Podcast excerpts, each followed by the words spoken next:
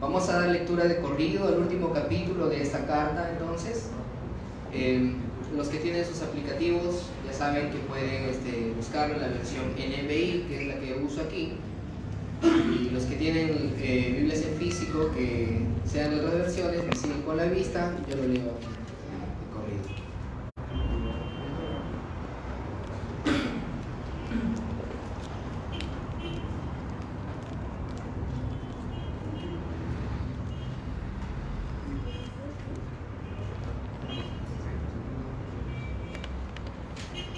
Le recomiendo a nuestra hermana Febe, diaconisa de la iglesia de Sencreas, les pido que la reciban en el Señor como conviene hacerlo entre hermanos en la fe. Préstenle toda la ayuda que necesite porque ella ha ayudado a muchas personas, entre las cuales me cuento yo. Saluden a Priscila y a Aquila, mis compañeros de trabajo en Cristo Jesús. Por salvarme la vida, ellos arriesgaron la suya. Tanto yo como toda la iglesia de los gentiles les estamos agradecidos. Saluden igualmente a la iglesia que se reúne en la casa de ellos. Saluden a mi querido hermano Ebeneto, el primer convertido a Cristo en la provincia de Asia. Saluden a María, que tanto ha trabajado por ustedes. Saluden a Andrónico y a Junias, mis parientes y compañeros de cárcel destacados entre los apóstoles y convertidos a Cristo antes que yo. Saluden a Amplias, mi querido hermano en el Señor. Saluden a Urbano, nuestro compañero de trabajo en Cristo, y a mi querido hermano Estaquis. Saluden a Apeles, que ha dado tantas pruebas de su fe en Cristo. Saluden a los de la familia de Aristóbulo. Saluden a Herodión, mi pariente. Saluden a los de la familia de Narciso, fieles en el Señor. Saluden a Trifena y a Trifosa, las cuales se esfuerzan trabajando por el Señor. Saluden a mi querida hermana Pérsida, que ha trabajado muchísimo en el Señor. Saluden a Rufo, distinguido creyente, y a su madre, que ha sido también como una madre para mí. Saluden a Cíntrico, a Flegonte, a Hermes, a Patrobas, a Hermas y a los hermanos que están con ellos Saluden a Filólogo, a Julia, a Nereo y a su hermana, a Olimpas y a todos los hermanos que están con ellos. Salúdense unos a otros con un beso santo. Toda la iglesia de Cristo les manda saludos.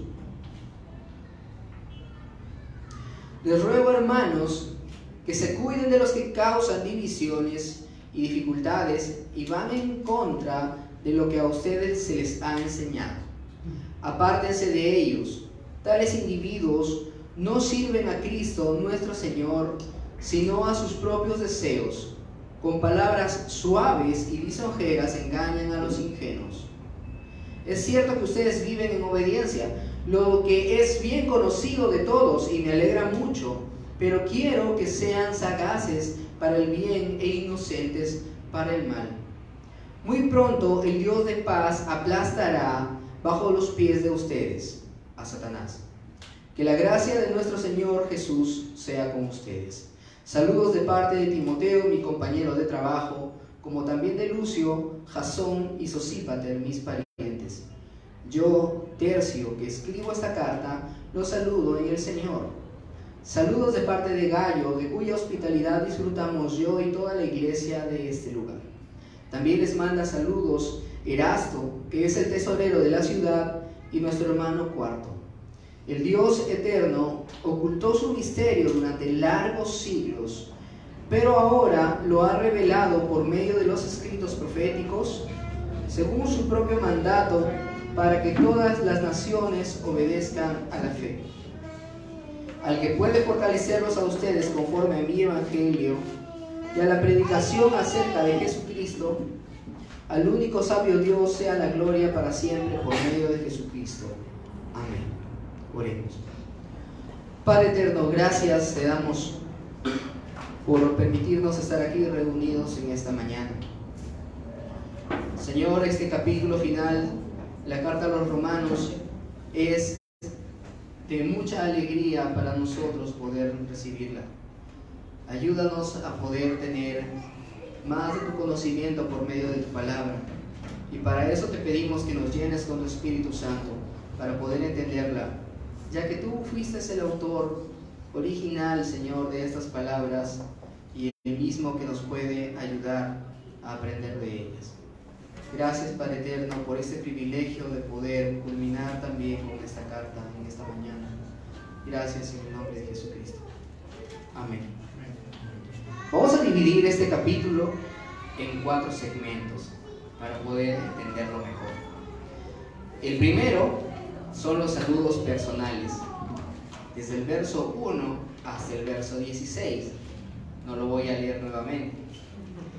En esta sección, que ocupa más de la mitad de la carta, el apóstol Pablo empieza a hacer algunas menciones que podemos tocar de una manera corta pero particular.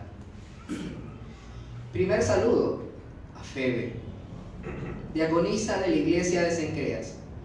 Como habíamos mencionado la semana pasada, Pablo se encontraba en Corinto, a punto de regresar a Jerusalén. ¿Sí? Los que estuvieron deben recordar cuando hablamos acerca de que estaba en una comisión, ¿no? Tenía que llevar la ayuda para los más necesitados allá en Jerusalén. Y pues en este momento estaban allí en Corinto. De modo que fue allí donde se escribió esta epístola. Y la encargada de llevar esta carta que tanto ha bendecido a la iglesia de Cristo todos estos siglos de historia, fue Febe. Gracias Señor por Febe.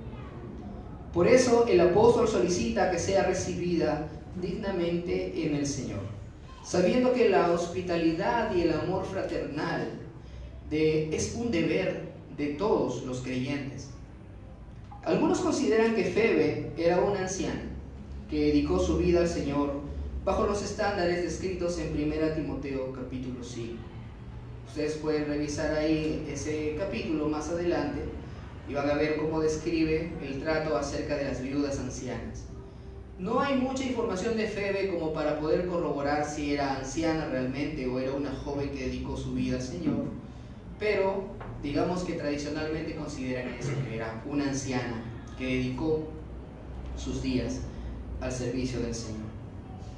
El segundo saludo especial es para Priscila y Aquila. El capítulo 18 del libro de los Hechos de los Apóstoles nos habla más extensamente de esta pareja de esposos. Ellos, al igual que Pablo, se dedicaban al negocio de confección de tiendas de campaña. Y en una ocasión, cuando el gobernador romano expulsó a los judíos de Italia, llegaron a Corinto, donde conocieron a Pablo.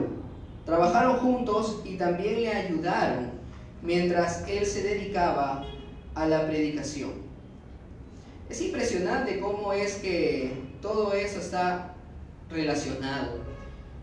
Pablo junto a Priscila y Aquila al salir de Corinto, eh, de Corinto viajan precisamente a Cencreas.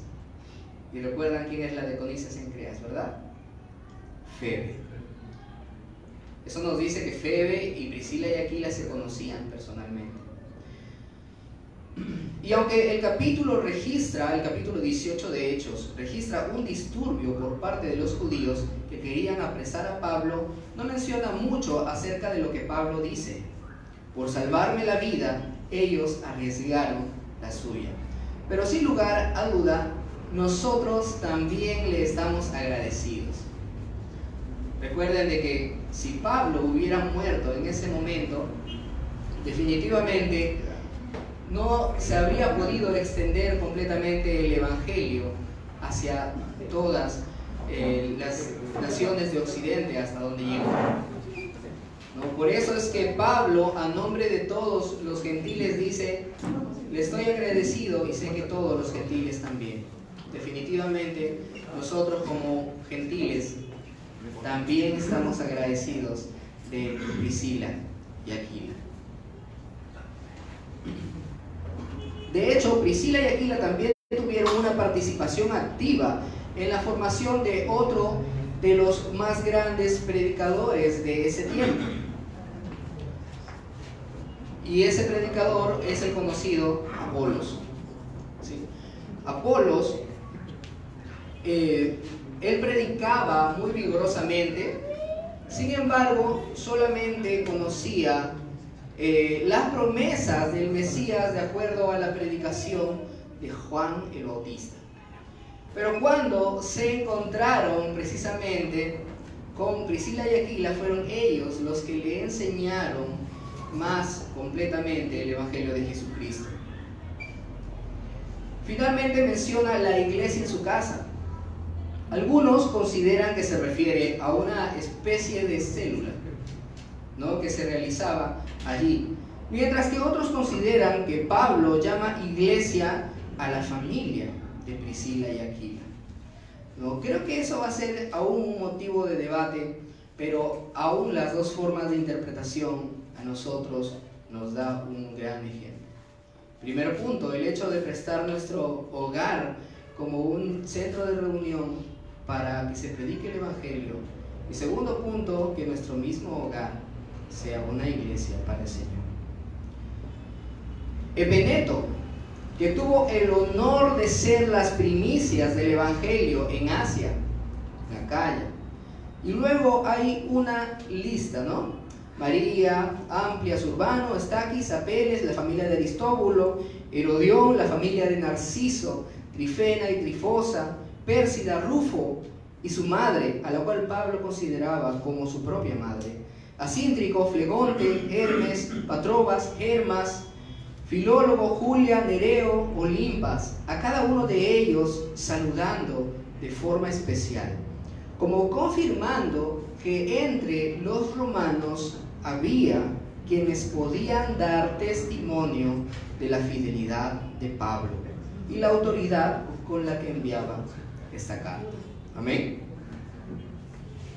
Esto era en parte necesario, ya que recuerden de que Pablo aún no había ido personalmente hasta Roma.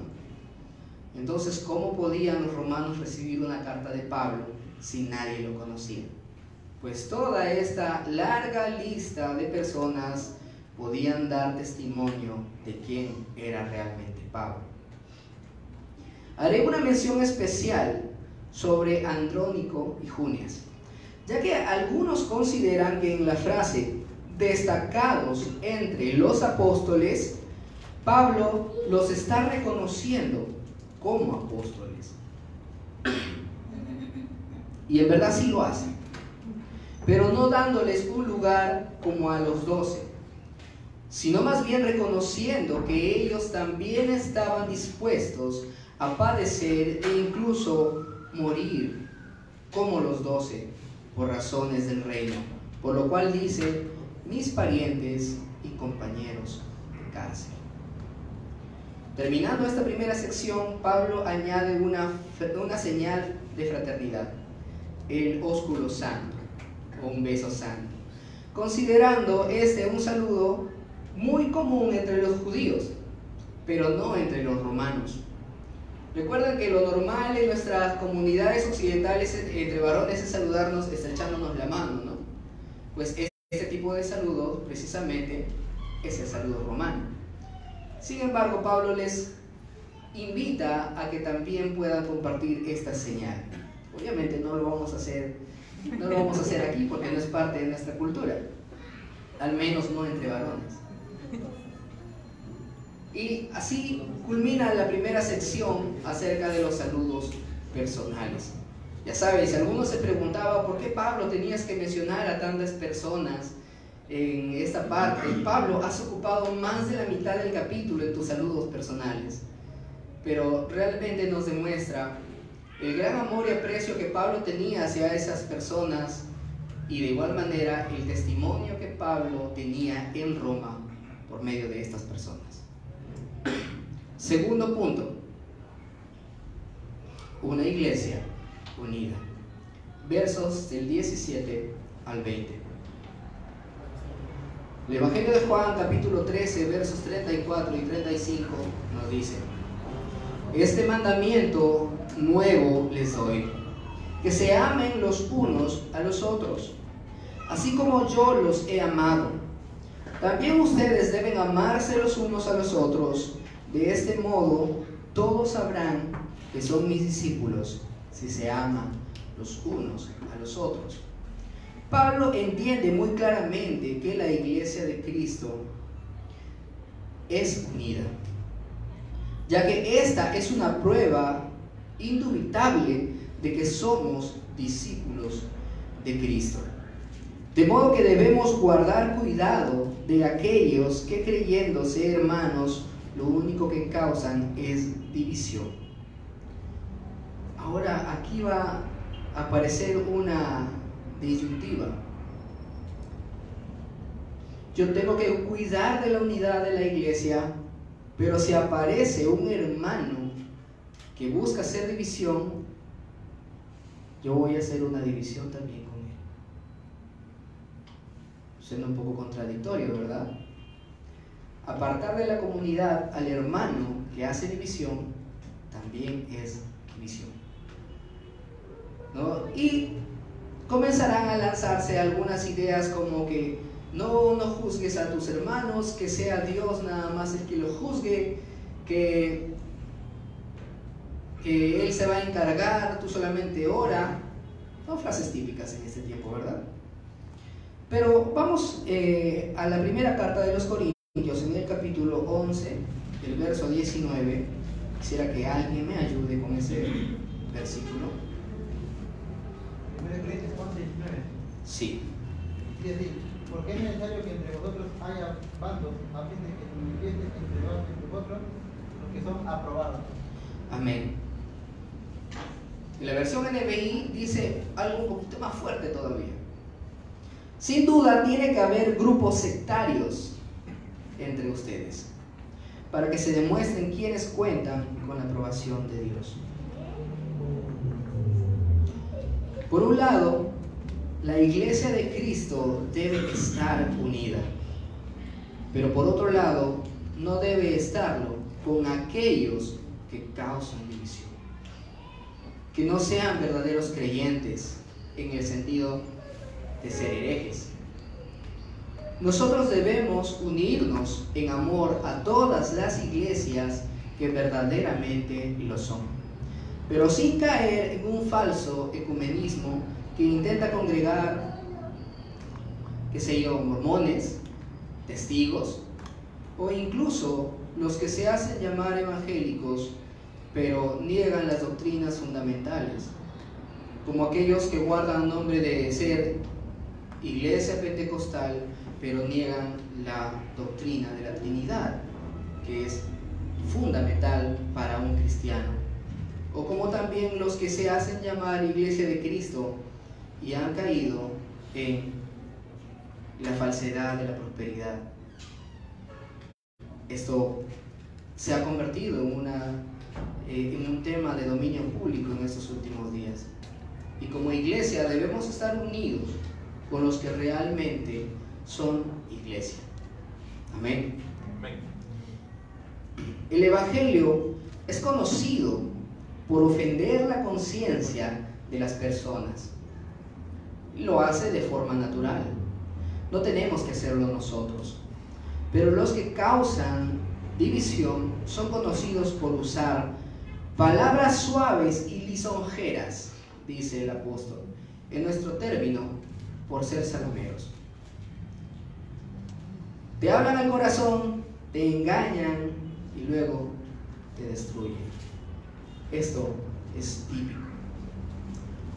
Pareciera que Pablo les quiere hacer recordar, nos quiere hacer recordar el proverbio eh, en el capítulo 22, verso 3. El avisado ve el mal y se esconde.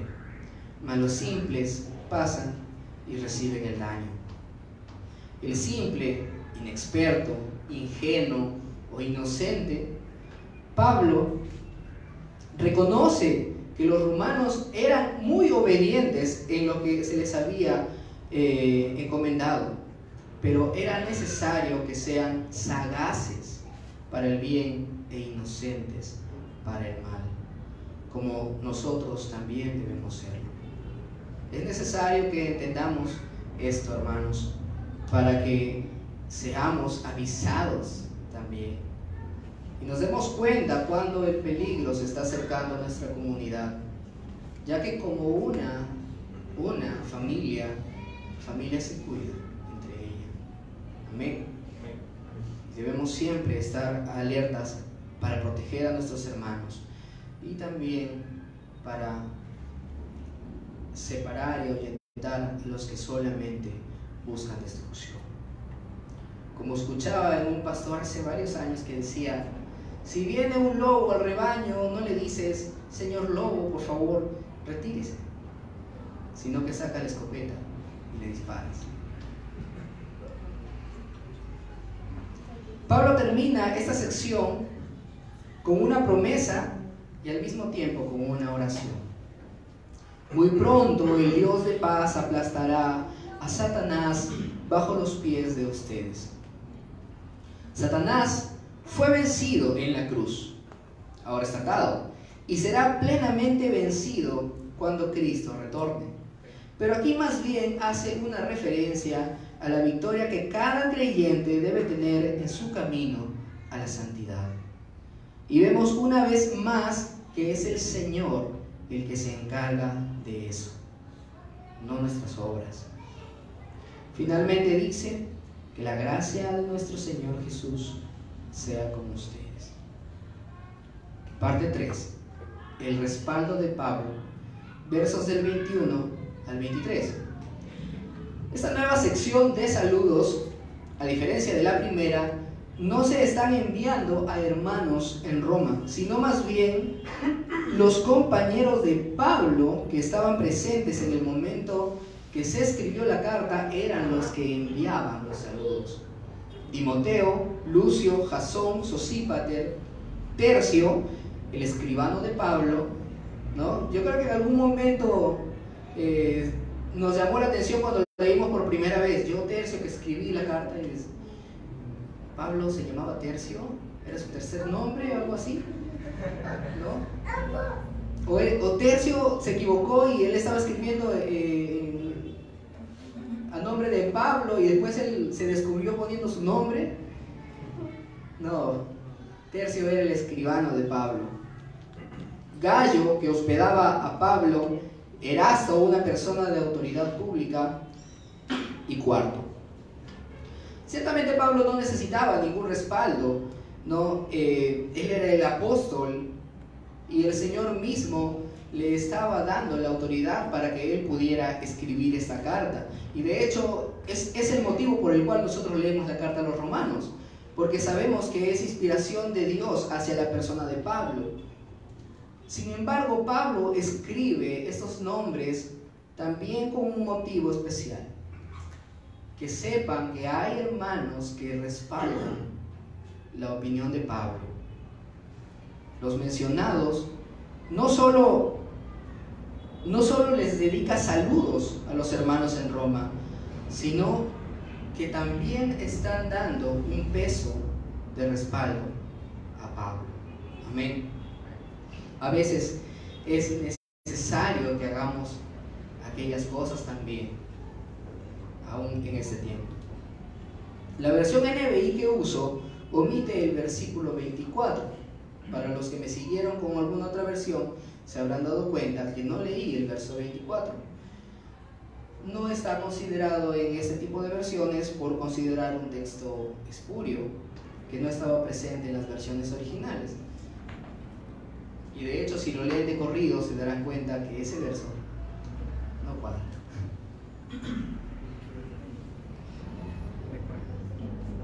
El punto final, el misterio revelado, versos 25 al 26.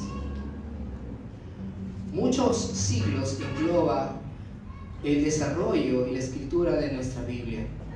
Algo que tú puedes tener ahí en tus manos con mucha facilidad, ¿no? Y solamente puedes adquirirlo en un momento, pues ha demorado bastante tiempo en ser escrita. Sin embargo, la mayoría de las partes descritas, al menos en el Antiguo Testamento, eran promesas veladas. Veladas. Y Pablo dice que el Dios eterno ocultó su misterio durante largos siglos. No fue la falta de entendimiento de los profetas al momento de escribir. Tampoco hubo un problema en la mala interpretación de los rabinos, sino que Dios mismo se encargó de que todas estas promesas estén ocultas hasta el momento que viniera el Señor Jesucristo, que revelaría completamente todo lo descrito en el Antiguo Testamento. Amén. Para salvación de todas las naciones mediante la predicación del Evangelio. Tenemos que sentirnos dichosos de vivir en este tiempo, donde ya tenemos una revelación completa en las Escrituras. Amén. Y no nos hace falta ningún otro tipo de revelación que intente reemplazar las escrituras. Hermanos, ya ha culminado el estudio de la carta a los romanos. Y el mensaje más profundo, sin lugar a duda, en esta última sección, es la unidad que la iglesia debe mantener. Hay mucho trabajo, hay mucho trabajo para, para hacer eh, en la extensión del reino. Sabemos de que esa es la misión que nosotros tenemos. Como ayer leía respecto a una, a una discusión entre si la misión final de la iglesia, gracias, si la misión final de la iglesia era la misión, valga la redundancia, de predicar el Evangelio o la adoración hacia el Señor. Algunos dicen, el Señor nos ha encomendado las misiones. Otros dicen, pero el fin de todos nosotros es Dios, así que tenemos que adorarle. No tienen por qué haber disyuntivas en este asunto. Ya hablamos también hace, eh, creo que fue la semana pasada también, cuando mencioné acerca de misión integral. Por un lado, tenemos que amar a Dios con todo nuestro corazón, con toda nuestra alma, con toda nuestra mente y con todas nuestras fuerzas. Y por otro lado, amar a nuestro prójimo como a nosotros mismos. 14 capítulos extensos de vasta doctrina que nos ayudan a conocer más a nuestro Dios para poder adorarle más correctamente. Pero los capítulos finales 15 y 16 nos enseñan cómo dependemos de la misericordia del Señor, cómo dependemos de la oración de intercesión de nuestros hermanos y cómo debemos mantener la unidad de la iglesia. Pablo lo dejó para el final, no porque fuera menos importante, sino para que no lo olvides. A veces cuando tienes una carta tan extensa, siempre olvidas el inicio pero mantienes el final. Si la has leído completa. Y esto es precisamente lo que Pablo nos dice. Ahora ustedes saben que la extensión del reino en cualquiera de los lados, predicación del Evangelio y ayuda al prójimo, demanda mucho esfuerzo. Y los que ya sirven o han servido en la iglesia saben de lo que estoy hablando. Y es que Pablo parece también recordarnos el libro del profeta Isaías en el capítulo 40, versos 29 al 31. Él fortalece al cansado y acrecienta las fuerzas del débil. Aún los jóvenes se cansan, se fatigan y los muchachos tropiezan y caen. Pero los que confían en el Señor renovarán sus fuerzas. Volarán como las águilas, correrán no se fatigarán, caminarán y no se cansarán. Al que puede fortalecernos a ustedes conforme a mi evangelio y a la predicación acerca de Jesucristo, al único sabio Dios, sea la gloria para siempre por medio de Jesucristo. Amén. Esta última parte no necesita mayor interpretación. Oremos. Padre eterno, gracias te damos. Gracias, Señor, porque hemos culminado.